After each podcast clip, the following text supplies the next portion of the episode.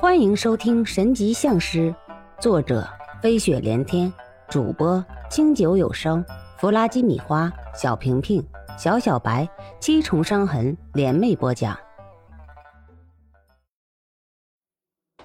火车缓缓进站了，侯爷的耳朵就像是狐狸的耳朵一样，那个家伙的每一个微小的动作产生的声音都在侯爷的监察之内。突然，那个家伙动了，侯爷也动了。这个事情谁也不能出手，除非是石小天。可是石小天还没有那个本事，不是说他没有制服那个家伙的本事，而是没有教训那个家伙而不被别人发现的本事。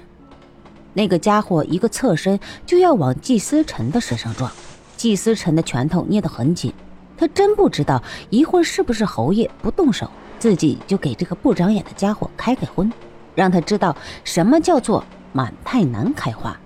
可是侯爷没有给季思辰机会，侯爷一个欠身，竟然神奇的夹在了季思辰跟那个家伙中间。那个家伙立马骂骂咧咧的说了一通本地话，然后所有人都是不以为然，任由他检票上车，然后侯爷紧跟其后。石小天一直紧盯着侯爷的每一个动作，他想看一下侯爷到底是怎么处理门内的事情。侯爷紧跟在那家伙身后，当侯爷也踏上火车的时候，他竟然来了一个假跌，生生的把那个家伙推了一个趔趄。这回这个家伙就真的火了，大半夜出门怎么会遇上这样的晦气事？可是他那刺耳的叫骂声马上截然而止。石小天其实是紧挨着侯爷上的车，虽然侯爷趴在那个家伙耳朵边上说话的声音很小，可是石小天依旧听得明白。你要是想死，就给我叫出点声来听听；要是不想死，就给我老实的在这里待着。那个家伙被这突如其来的变故弄得一愣，心里盘算着：这是我偷他们，还是他们要抢劫我呀？这个哥们儿就差哭了，不过好在这个家伙也算是久经沙场，一看情形不对，掏出一把匕首就要给侯爷放放血。他的那两下子跟侯爷自然是没有办法比，侯爷任由他一匕首刺了过来，然后侯爷一个扭动身子，用胯骨挤着那家伙的手腕，狠狠地撞向车厢的墙壁。随着那家伙的惨叫，匕首落地的一瞬间。侯爷拿脚尖轻轻一点，匕首就已经飞出了车厢。随着一声清脆的金属撞击的声音，匕首被踢到了站台的边上，然后掉到了车轨里面。列车员被那个家伙惨烈的叫声所吸引。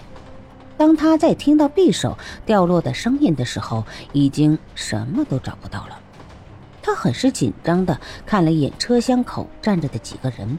他也许知道要发生什么事情，又或许不知道吧。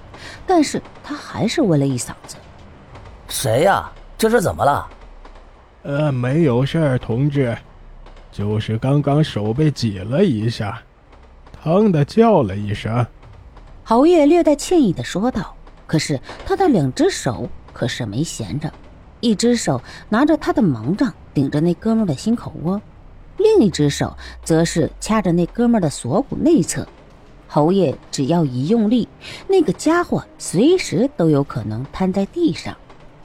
啊，这样啊，小心着点再说半夜了都，别人都休息了，注意着点啊。列车员说话的时候，火车站里的哨子响了，于是列车员上来锁了车门，飞也似的离开了。中国人的习惯，事不关己。高高挂起，一看列车员离开，那个家伙终于开口了。可是刚一开口，就被一个大嘴巴子给扇了回去。侯爷真的是怒了，自己行走江湖也几十年了，从来没有像今天这样在小辈面前这样丢过人。他喵的，那个不长眼的东西，谁给你的胆量，竟然偷到我这里来了？说，谁让你们带刀子的？你们不知道行里面的规矩吗？侯爷愤怒的声音虽然压抑在喉咙间，可是依旧可以感受到那种震怒。那个家伙心里为之一震，他知道这是遇到自己人了，而且不管是级别还是辈分，都应该是很高的人。前辈，这个规矩也不是我说了算的，别的地方都已经用了，我们也就用了。呃，这要是错的，我以后改正。还希望前辈给我一次改过的机会。那个哥们哀求着侯爷，可是侯爷一点也不为之所动。他思索了一下，问道。你们这里的负责人是不是于长水？呃，是是是，嗯，您您认识他？一听侯爷的话，那个哥们儿忙不迭的回答侯爷的问题。到下一站还有多久啊？很快，二十来分钟吧。现在也就还有个三四分钟。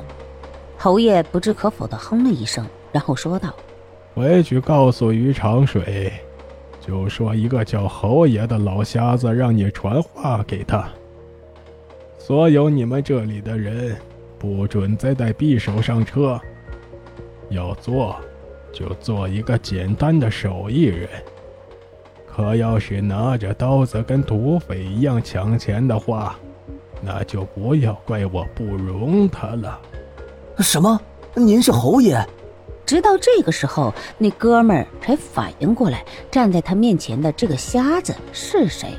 可是已经晚了，火车已经进站了。那个哥们儿捧着一只胳膊，急急忙忙地下了车。侯爷把他的一只手给废了，直接挑断了手筋。这算是惩罚，也算是对所有人做的一个榜样。师傅，这样做。是不是有点过了？虽然石小天对这样的行为也很反感，可是直接废了那人一条胳膊，是不是有点太过了？石小天可不是那样血腥的人，石小天也是侯爷的徒弟，只是一直不怎么这样称呼他而已。天机子、陈长寿跟徐秀林都是一言不发，就好像什么都没有发生一样。天机子他们觉得没有什么好说的。作为一个掌门，侯爷有足够的手腕来掌控大局，因为不管是办事还是处理难题，侯爷绝对是当机立断。今天这个事情，就是让天机子或者陈长寿，亦或者徐秀林来处理，都不见得能够比侯爷处理的更加漂亮。虽然大家都是一门的掌门，今天这个事情，如果侯爷松口了，就说明还有妥协的余地。可是，要是不松口，真的拿一个地方上的大头目开刀吗？答案是绝对不可能的。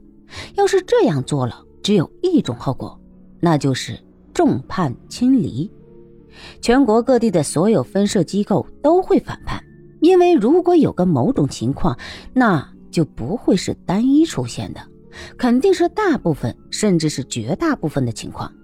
侯爷只能表明自己的态度，然后给出一个榜样。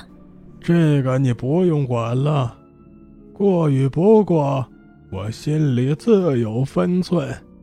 天机子给石小天使了一个眼色，石小天或许不知道，但是他知道此刻侯爷心里有多憋屈。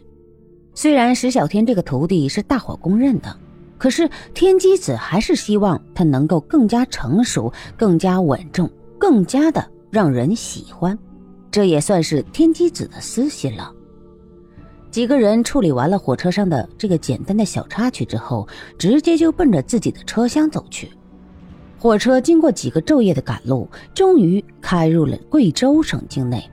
石小天等众人在一个不知名的小站下了车，然后又是开始无边无际的汽车。经过一天半的汽车后，沈天浩已经没有人样了。当他认为已经到达了目的地以后，却是又要坐拖拉机三天半才能到达。沈天浩当即就要发疯了：“五爷，不行啊！照这样速度怎么可以？时间已经没有多少了，绑架小倩的人只给了三个月，现在剩下不足七天了。我们这样可以吗？有没有别的比较快的办法？我们……”可不可以雇一辆车什么的直接过去？本集播放完毕，欢迎继续收听，点赞、评论、订阅、分享。